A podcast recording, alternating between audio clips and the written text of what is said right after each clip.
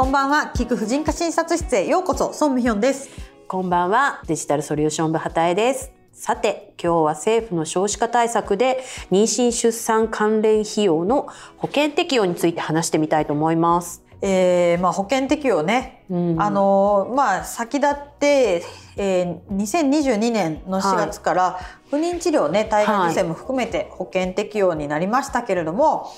えー、まあ今回は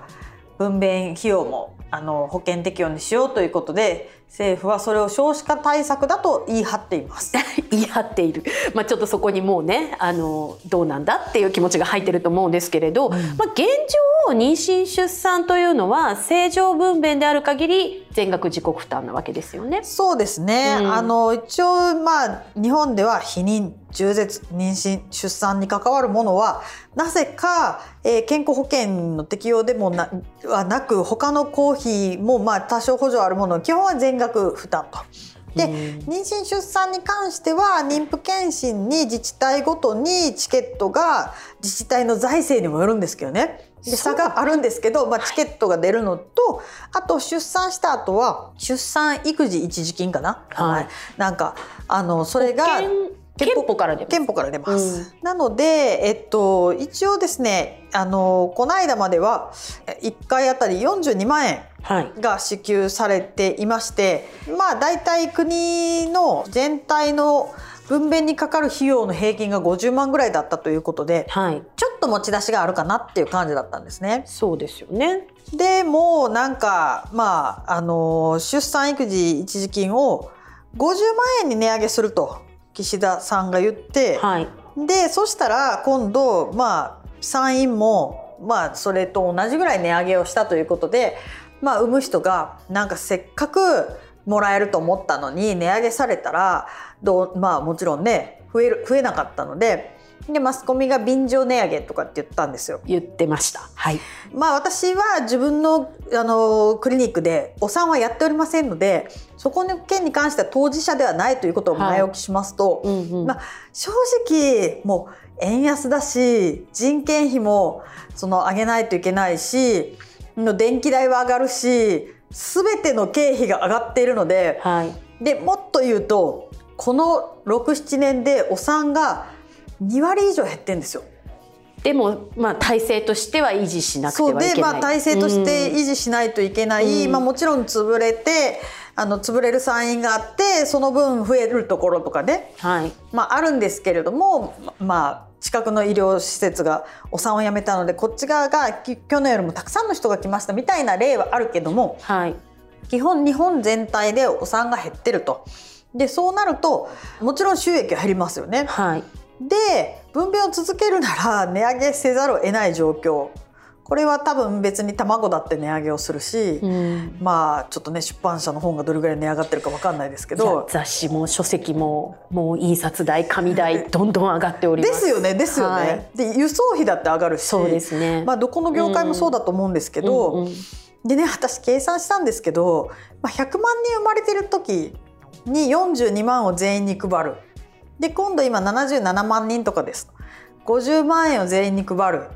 はい。え総額減ってんですよ国の手出し。減ってますね。減ってるですよね、はい。で私でもわかりそれってなんます。かすごい大盤振る舞いだとか言ってるけどケチくさい。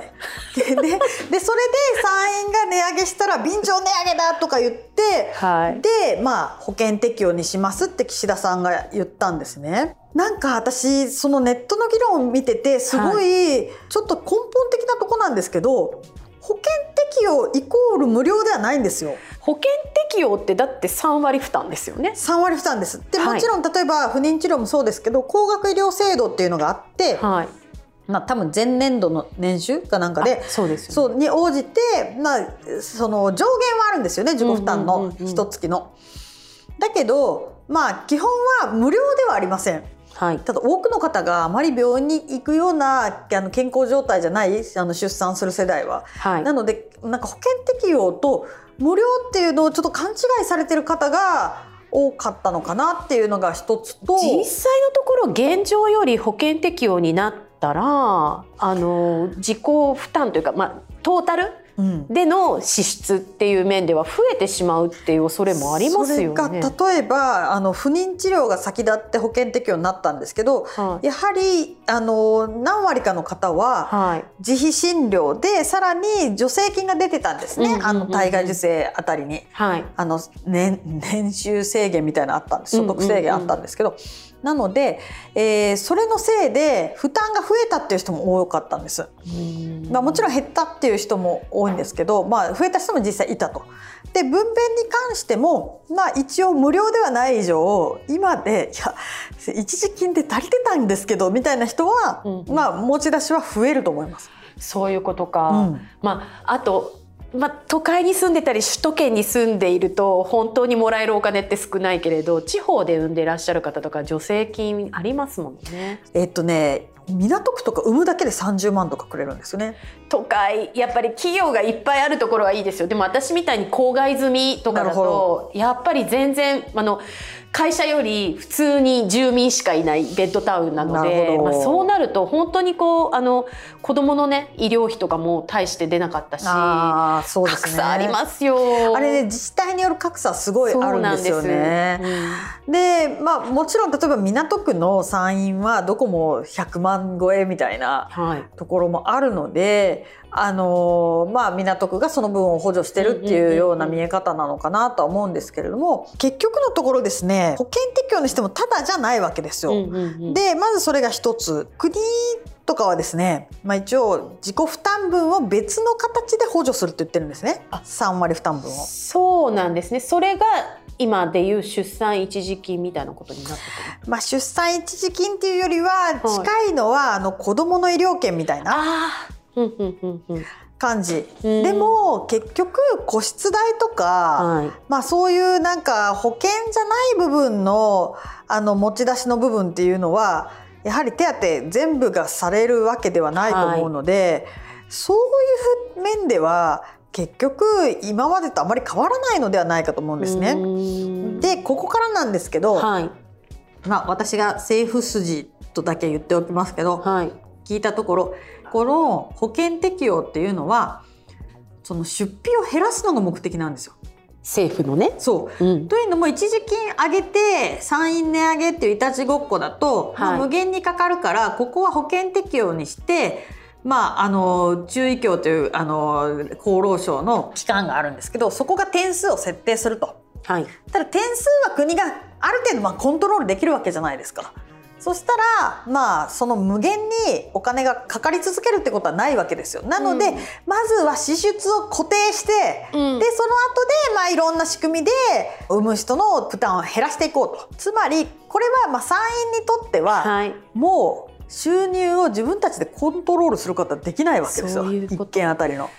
えーでもなんかもう素人考えでもう素人意見暴言かもしれないんですけれど何もこの子供が少なくなってる時代に子供の産む人たちのところから減らす必要なくないですか？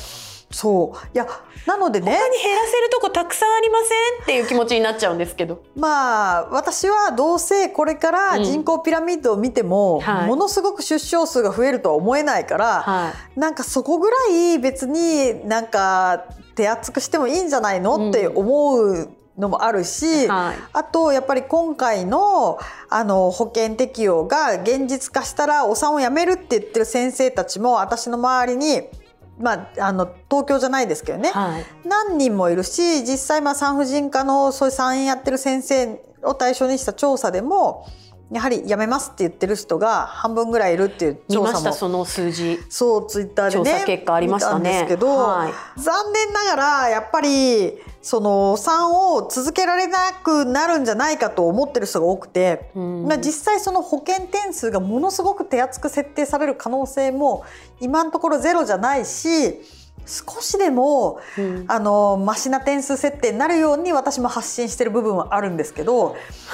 どうしたらもうそれ盛り上がりますかね。そうですね。やっぱり今なんとなく保険適用いいことだよねっていうふうに認識してらっしゃる方がすごく多いので、うん。まあちょっと複雑な構造の説明にはなりますがやっぱり出産の費用のあのこうなんていうか決められ方、はい。もっと言うと保険診療全体の仕組みっていうのをぱりもうちょっと分かりやすく私の役目じゃないんですけどね。本当は産婦人科の業界団体もしくは制度決めてる国がやってほしいけど、全然伝わってないので、まあこういったあのボイスを聞いてくださる方だけでも分かってほしいと思って説明するんですけどやっぱり仕組みを知らなくてなんとなく保険適用無料でしょいいねじゃちょっと困るので、うんうん、まあ、解像度を上げていこうよっていうことかなと思ってます。そうですよね。やっぱり主張、まあ、きちんと自分たちにまあ、いい形にしていくには自分たちも知って声をしっかり上げていくのは必要ですよね。ねなのでちょっとまあねこの少子化対策と出産費用のテーマについてはとと動きがあるたびにねちょっと取り上げさせていただきたいと思います。まあ、本当に孫さん前からその女性に生まれたら避けて通れない出費、まあ、生理痛から妊娠出産、まあ、避妊中絶更年期まで本当にあの無料化した方がいいんじゃないかとおっしゃってると思うんですけれどもなんかねそのあたりきちんとこう女性としてあの分かっていたいですね事情として。ぜひ、はい、なのでぜひこの件に関して皆さんのご意見も伺いたいのでぜひお寄せくださいお願いします。はいメールアドレスはあの連載の記事の方に載っていますのでそちらからご意見をお寄せください。 Voicy のコメント欄もよろしくお願いいたします。ありがとうございます。はいではまた来週。また来週。